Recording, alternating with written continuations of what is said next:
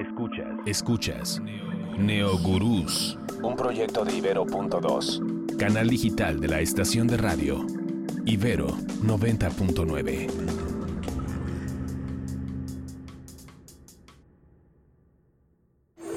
Choose your fighter. Lightning inspired. Este es el episodio final de esta primera temporada de Neogurús y quería hacer un recuento de los daños con eh, mi gran amigo, primero que nada, antes de, de productor, realizador, direct- señor director, amigo eh, Ceja, que es la persona con la que estuve haciendo este podcast y estos nueve episodios con diferentes personas increíbles. Y un poco el objetivo es hacer una re- recapitulación por un lado de los invitados, qué ideas por ahí se nos quedaron mucho, qué historias, qué conclusiones, qué aprendizaje sobre todo, eh, y qué nos gustaría o qué imaginamos para una parte 2. Y habría también que decir que estamos grabando esto antes de que se estrenen oficialmente todos los podcasts, eso es importante. eh, porque creo que va a influir también muchísimo lo que vamos a querer ahorita a lo que vamos a querer ya cuando estemos en la semana 9 con el episodio 9 y cuando leamos los comentarios que, que lleguen para hacer una parte 2. Pero bueno, primero, Ceja, gracias por todo. ¿Quién eres, Ceja? Hola Almond, pues como lo dijiste, soy tu amigo. Me gusta considerarme así, amigo de Almondomi. Te conocí hace ya unos cuantos años en Ibero 90.9, que los dos creo que siempre la hemos considerado una casa, un lugar. Yo una vez dije que la odiaba tanto como la amaba y a veces lo sigo pensando. Claro. Sigue siendo ese lugar que nos permite generar esto y que nuestra amistad siga viva, porque al final del día en el camino vas haciendo muy buenas amistades, pero por circunstancias los dejas de ver o simplemente ya no empalmas. Y contigo me pasa totalmente lo contrario. Siempre encuentro un nuevo proyecto o una nueva charla pues, que llevar a cabo. De acuerdísimo. Y eh, pues curioso, cómo nos unió la vida a este, a este proyecto, Sí, ¿no? Muy raro. Y seguro la gente que está allá afuera escuchando se identifica que puede que no hables por años, porque sí pasaron años con alguien, y, pero de pronto cuando te reencuentras con esa persona es como sin nada, ¿sabes? No, no hay una cosa incómoda de puta. Ay, perdónenme, perdónenme mi, mi vocabulario de... así se habla entre amigos. de qué digo, de, de qué, este, de, de qué sigue, etc, etc, etc.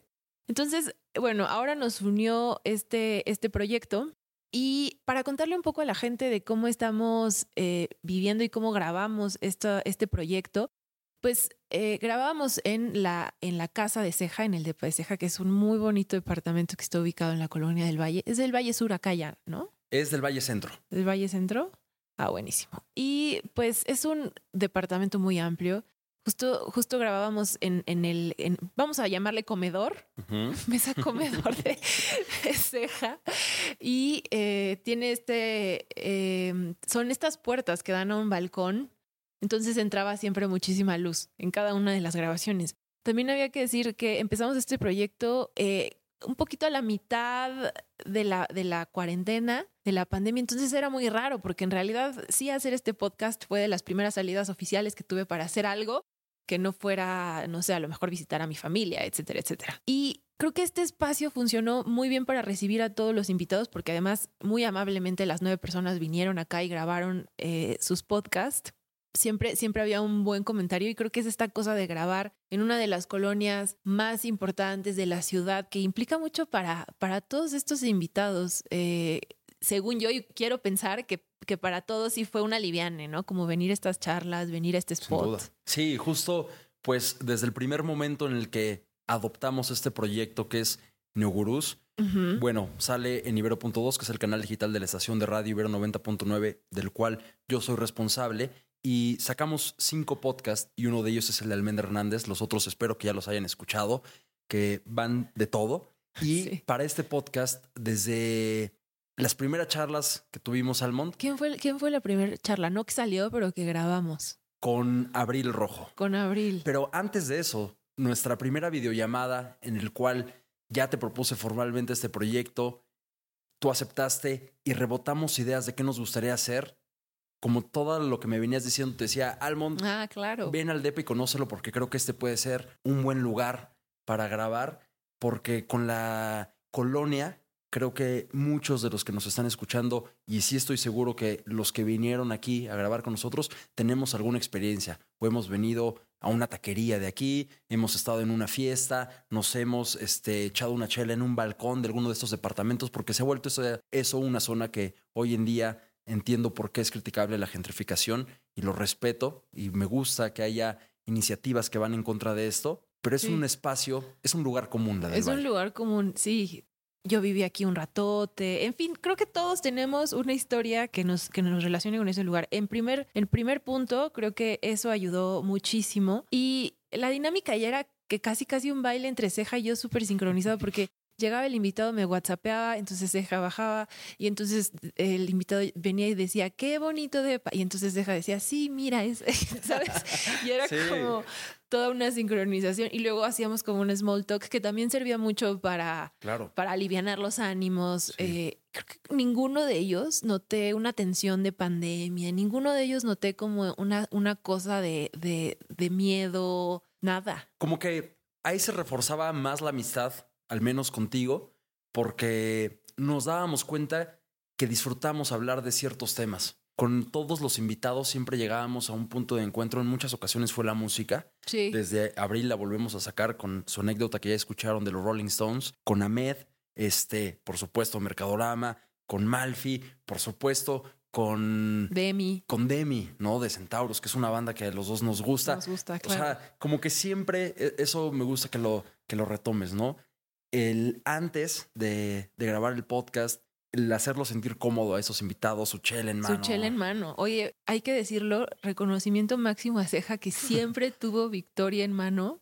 Siempre. O sea, la victoria en la mano, pues, porque era- tener chela es, es, es, es Sí. para todos ellos. Creo que fue ganadorísimo porque la neta, eh, justo era como, te ofrezco una chela, agua y todos, ay, bueno, sí, una chela, te acepto. Justo. Creo que todo, Sí. en todos salía que sí, sí a la cerveza, ¿no? Y creo que también eso servía mucho para, para estos ánimos en la cuarentena.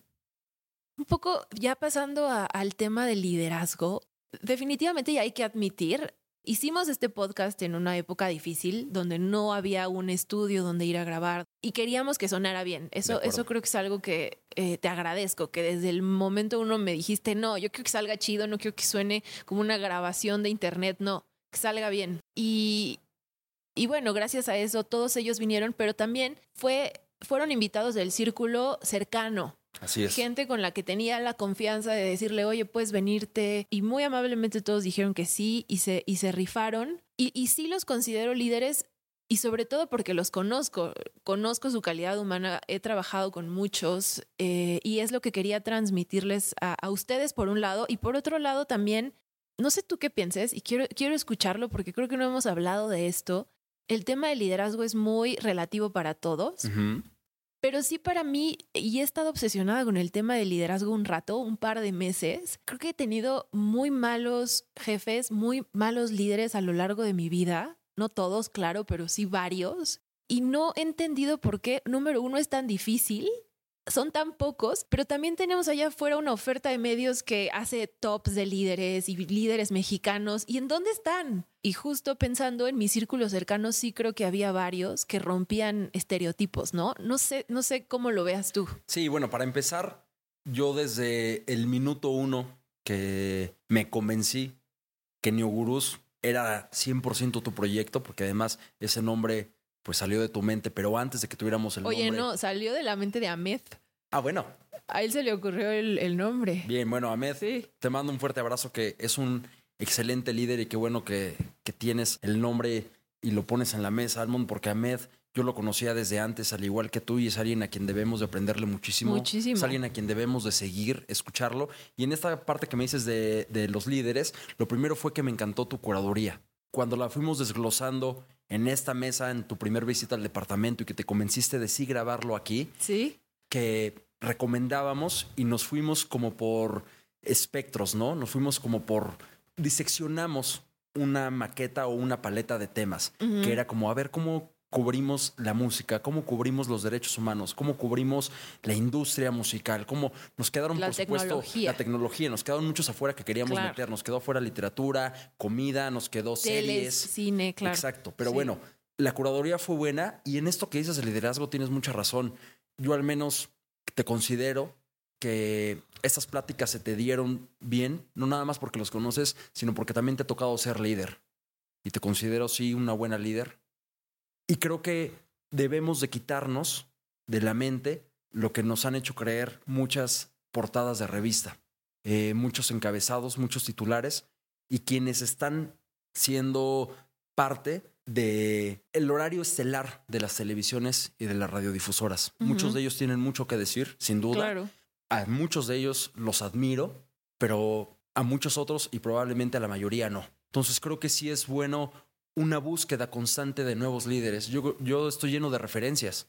No estamos creando nada y me gusta reconocerlo y me gusta la gente que veo en la calle decirle, me gusta lo que haces, te felicito por esto, desde tu estilo. Hay mucha banda, no sé, de repente mis cuates se reían porque íbamos caminando en la calle y yo le decía, güey, qué buena playera tienes, ¿no? Aunque que iba en el otro extremo de la acera, pero me atrevo a eso, me atrevo a reconocer.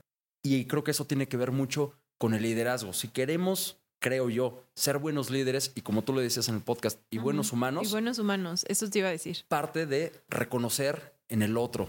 Al menos como en mi concepción, siempre he querido yo ser un líder, pero justo no para estar al frente, sino para crear un Dream Team. Me gustaría eso, tener la habilidad. Inspirar, ¿no? Sí, a mí me encantaría tener la habilidad de reconocer quién tiene algo que decir. Y si por mí fuera darle el horario estelar, ¿no? Me gustaría cambiar muchas cosas. Y, parte de eso, el liderazgo es como tu inconformidad personal, como tu inconformidad con la sociedad y lo que estás viendo, pues que no, no haces clic con ello. Sí, y algo que he aprendido mucho es que no se es líder siempre. Depende del contexto, depende de las personas, pero sí es una persona que tenga capacidad de poder influir en las personas, eh, inspirar y orientar a alguien para que pueda lograr objetivos. Y creo que por lo menos en esta primera ronda de invitados, Sí. todos cumplen estas características. Y sí creo que es un tema que tú y yo tenemos en común, que siempre estamos tratando de, y desde nuestros años en el radio, de, de romper estos estereotipos. Sí. Eh, y ahora nos toca con el liderazgo y contra esta figura de un líder que creo que todos tenemos eh, muy en la mente. Y me gustaría que tú empezaras, porque así y- m- me va a dar pie a, pensar, eh, a pensar en mí, en mi historia, pero ¿qué, qué historia te inspiró más? ¿Qué, qué em, alguna anécdota? ¿Qué, qué persona contó algo que, que se te quedó presente eh, de todos los invitados, de estos nueve invita- invitades que tuvimos? Bueno, me encantó conocer a Fana. Fanat Hani, sí. Creo que ella representa muy bien lo que es el liderazgo. Porque fue la única que a nosotros nos marcó los tiempos. Y eso va mucho con el baile al final del día, ¿no? El seguir los tiempos para que una vuelta pueda suceder muy bien. Y ella fue la única que hizo un break y dijo, ok, sí, pero antes de comenzar, necesito pues, aventarme un cigarro. Y eso, como que ya desde ahí, y toda su personalidad, lo que dijo, me movió muchísimo. Y es alguien a quien realmente admiro y se lo dije después, pues cuando nos seguimos en Instagram, como qué chido conocerte, de sí, verdad. hiciste nuevo- nuevos followers de, de acá. Sin duda. ¿Sí? Sin duda, sin duda. A Fana, Ajá. yo no tenía la fortuna de conocer su trabajo, no conocerla en persona. En conocer su trabajo, yo no la conocía y me encantó lo que hace. Hay a quienes admiro ya desde antes. Demian, por supuesto, de Centauros es de mis bandas favoritas. Al menos sí es mi, banda favorita mexicana. Ajá. Los Centauros, que les mando pues, un saludo a todos ellos. Ahmed, que me parece alguien que irradia y contagia liderazgo. A mí me encantaría una vez a la semana echarme unos tacos. Ahmed, si estás escuchando eso, aceptame unos tacos, güey. Sí. No, buen tipo, lo conozco Sí. ya. Eh, Claro, y, y justo volviendo a este tema de Fana, que además es alguien muy amorosa, co- como una persona que desde que la, la conoces te, te irradia cercanía, empatía, Sí. eh, muy buena vibra. Y que ya sé que lo, lo, lo conté eh, en, en su episodio, pero este tema de haber estudiado en una escuela tradicional como es Bellas Artes, eh, tener, venir de una, de una familia y una formación institucional y de, y de pronto tú ser ese, eh, ese eslabón de la cadena que está trabajando con J Balvin, con eh, Disclosure, con... eh, a mí eso, eso me parece de, de verdad revolucionario, eh, inspirador. ¿Cómo, ¿Cómo puedes llevar tu, tu, tu pasión hacia otro lado, transformar? Y creo que se parece mucho con la historia de, de Mian Galvez, que igual él estudió jazz, que, que sí, lo platicábamos con él. El jazz viene de la libertad, del blues, pero al final hoy es una escuela rígida y Sí. bueno, él, él toca cumbias y hace western y, y- y que él también rompió con, con esa estructura mental. Y es algo que a mí me llama la atención, cómo ellos tuvieron eh, la paciencia de estudiar con gente cuadrada, de estudiar con gente que quizá no era de su afinidad, pero su pasión fue más y, y después ellos ya lo transformaron y hicieron otra cosa. Y eso me resuena mucho a que siento que nuestra generación es lo que nos falta más, paciencia, ¿sabes? Sin duda. Como ya diciéndolo en, en términos, eh, aguantar vara. Justo. Y creo que muy pocos ya realmente aguantan vara, ¿sabes? Sí, yo creo que no, hay muchos que no están dispuestos. Yo comencé, al menos lo digo personal, en la radio, en la radio pública, y no digo 99, sino del gobierno, en el. IMER. Y es tragar piedras. Sí, O sea, y me lo dijo un cuate que estaba muy relacionado a la política. Cuando yo le decía, güey, pues, ¿por qué estás ahí, no? Y lo voy a decir con las palabras. Me dijo, mira, esa es comer mierda y disfrutarlo. Literal. Entonces, pues muchos no están dispuestos a eso. Y creo que las personas que hoy vinieron o que han venido a, a este New Gurús han hecho eso. Han tragado lágrimas, ¿no? sí, exacto. han tenido deudas en la bolsa, pero ahí siguen. Y hoy en día, pues siguen caminando por las calles orgullosos de lo que son. Y no sabemos, porque además algo que me encanta de New Gurus es que no se toman temas que para la mayoría significaría como el éxito. Es decir, pues cuántos pesos cargas en la bolsa Exacto. o con qué, en qué carro llegaste, ¿sabes? claro. Esto va más allá. Esto va de a cuánta gente estás permeando a tu alrededor.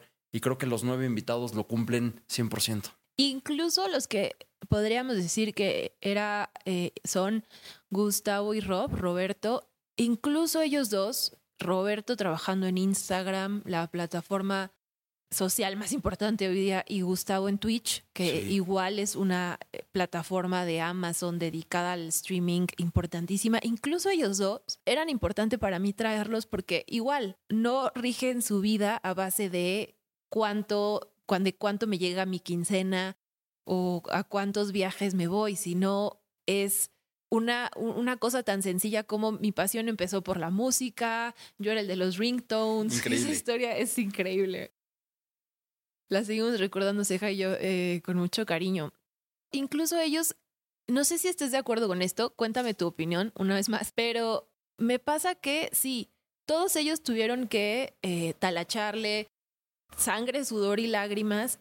Y siento que para muchas personas allá afuera, yo incluida de pronto encontrar a personas que tienen emprendimientos como Malfi o como Ahmed y que se dedican a la música, al rock, las artes, el baile, la gente los tacha como, ay, pues privilegiado o en realidad eh, no se esforzó tanto para. Y cuando creo que es el- al revés, porque vivimos en una estructura social, en una economía en donde esas industrias son marginadas. Sin duda. Entonces son dos, tres, cuatro, cinco, seis, siete veces más que haber estu- estudiado otra carrera o dedicarte a otra cosa. Pues entonces, al contrario, yo creo que es todavía más esfuerzo. Sin duda. Creo que ellos lo reúnen desde sus cuentas de Instagram o sus cuentas de Twitter, sus redes sociales, pues, Sí. que no es el mostrar todo este emporio que acabo de crear, ¿no? Sino es la lucha diaria y un poco lo que nos ha traído de redes sociales, bueno, es el poder documentar tu día a día y darte cuenta que los líderes de hoy o esos líderes que yo se admiro y que yo sé que tú se admiras y por eso los invitaste en Gurús, también van en metro, también utilizan la ecobici, también se indignan cuando alguien tapa el paso peatonal. O sea que somos humanos. Esos líderes no están plastificados en un Top. Photoshop inmenso En un Photoshop, sí. para un front cover. ¿No? Total, qué, qué interesante eso que dices eh, de, de sí, cómo hoy hay valores diferentes que se rigen más hacia equidad, buena onda, ¿no? Claro. Eh, sustentabilidad. Mal, Malfi lo dijo en, en ese capítulo, ¿no? Yo estoy dispuesta a si un cliente me pide una recomendación, llevarla con el indicado, a pesar de que eso implique el que puedo perder el cliente. Y eso es brutal. Eso es brutal. ¿Y cuántos estamos dispuestos a eso? ¿Cuántos estamos dispuestos a enseñar el camino correcto a pesar de que yo deje de ganar dinero o me cueste pagar la nómina de mis empleados? Ahorita me acordé, me resonó mucho la historia de Abril. Abril vivió una pesadilla y como lo escucharon en su momento, 10 años en una institución Sí. con gente burócrata terrible. Y hoy eh, es feliz y trabaja en, en- en derechos humanos y, y- y es una abogada feminista que se sigue preparando, pero qué duro, in- insisto, qué duro el tema de la paciencia. Insisto que, que es, Sí, por lo menos a mí, eh, sí es mi, mi talón de, de Aquiles. Dulce, la mamá de Panqué, Wow. yo, yo creo que Dulce fue una de las charlas que más, más disfruté porque con ella sí ya sentí y ya eh, saliendo un poco de los invitados y contando un poco mi experiencia personal con este podcast, al inicio de las charlas era raro hablar con gente, como no había hablado con nadie en la pandemia, más que con mi tía, que es con quien vivo, aquí ya confesándoles, pero sí me costó mucho trabajo como que esta- estaba acartonada y, y hablar y como retomar. Y yo creo que se siente como que a lo largo de estas charlas, como, como se iban dando las conversaciones. Pero sí, sí creo que eh, personalmente fue un, un ejercicio interesante de cómo sí la, la cuarentena también fue un reto en, en este, en este espacio, paréntesis. Y ahora sí, volviendo a, a Dulce, sí fue, a mí creo, yo, yo sí, yo sí creo que fue la historia que más me resonó Bien. la de Dulce, porque eh, como que Dul, y, y en esta confianza de que nos tocó trabajar juntas un rato, me dijo, sí, hablemos de lo que sea. Y entonces que, que Dul, que es una mujer súper fuerte, preparada, que, que tiene un puesto tan importante, llega y, y te diga, sí, hablemos también de lo difícil que es tratar la salud mental, tratar la salud física. Yo estuve a punto de casarme dos veces y no se logró. Creo que eso, eso, eso sí está bien pesado, ¿sabes? Eso, es- eso sí, contarlo para como experiencia para que los demás aprendan es tremendo. Dulce, pues es lo que tú acabas de decir. Es durísima, Sí, es durísimo. pero representa lo que dijiste, buenos humanos. Buenos, y también, sí, gracias y a buenas por haber venido. de, de, de perruno. Que además eh, debemos decirles que Panqué estuvo invitado a esta conversación. Le dijimos que trajera A su a corgi, Panqué, sí. a su perrijo, pues. Y al final del día nos lo quedó a deber, pero quedamos Pero nos que- trajo unas bolitas de queso deliciosas. Sí, pan de queso, de que ella hace. Que ella hace. Buenísimo, sí. Sí, definitivamente todos ellos creo que eh, son admirables, les agradezco mucho. Y para cerrar esta, esta edición especial, tú, tú, señor productor y yo, eh, ¿te gustaría en una temporada 2 de Neogurus? ¿Qué te imaginas? ¿Qué temas? ¿Qué? O sea, me encantaría salirnos de esta colonia y si se puede salirnos de este país por unos días, pues, ¿no? Me encantaría, Conocer Neogurus de otro lado, ¿no? Estaría increíble. sin duda, sin duda, me gustaría saber qué están haciendo en otros lugares. Creo que este podcast se trata de aprender y pasarla bien. ¿Y por qué no soñar con eso?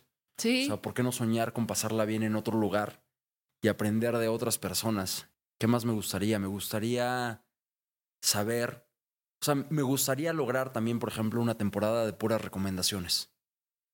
Ojalá que se logre. Como tú dijiste al inicio, es un podcast que se grabe, se graba antes de la publicación. sí. Ojalá que la gente nos comente y nos diga, güey, estaría bueno que entrevistaran a tal o que platicaran con tal. Ajá, eso me encantaría también. Eso, eso y yo coincido contigo, esta primera temporada y de nuevo les agradezco a todos y sí fue de gente que tenía cercana y tenía la confianza de escribirles y decirles jalen, pero sí la segunda me gustaría que fuera gente que no conozco y que, y que haya una charla de, de- de descubrimiento tal cual y sí eh, me gustaría que fuera a través de recomendaciones. Entonces, bueno, esperemos que para este punto, cuando salga este, este eh, programa especial entre tú y yo y nuestro recuento de daños, que gracias a Dios nadie rompió nada, todo quedó intacto. En tu casa, eh, sí sea y, y- y- y sea eh, muy probable que hagamos algo de pura, puras recomendaciones. No Sí. sé, algún, alguien que se dedique al veganismo. ¿Te, te acuerdas que lo teníamos en el radar?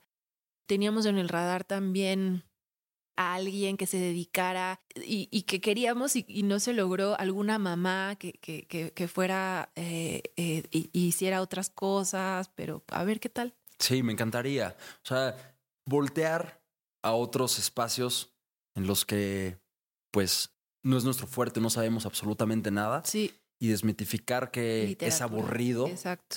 o, o- o que no, no vemos, pues, ¿no? A mí me encantaría, pues, médicos, una enfermera, no sé, en estos tiempos de pandemia, sí, ¿no? exacto. Son grandes líderes y gracias a ellos, neta. Sí, de acuerdísimo, Ceja. Pues vamos a ver qué pasa. Ojalá se arme. Estos podcasts y estas charlas no, la, no decimos hola y adiós en las charlas, pero este es un especial, así que nada, te agradezco mucho, querido Gracias a ti, productor. Gracias a, a, a Uriel en la realización Sí. de todos estos episodios y sobre todo a 99, Ibero 90.9, que como tú dijiste es una relación amor-odio. Ahorita estoy en etapa de amor. Eh, qué bueno. Eh, y nada, pues a ustedes sobre todo por escuchar. Gracias al mundo. Gracias, Eja. You win. Neogurús es un podcast de Ibero.2, canal digital de la estación de radio Ibero 90.9. Yo soy Almond Hernández, arroba Almondomi. Agradezco a Jorge Ceja Morán en la producción y a Uriel Rodríguez en la realización.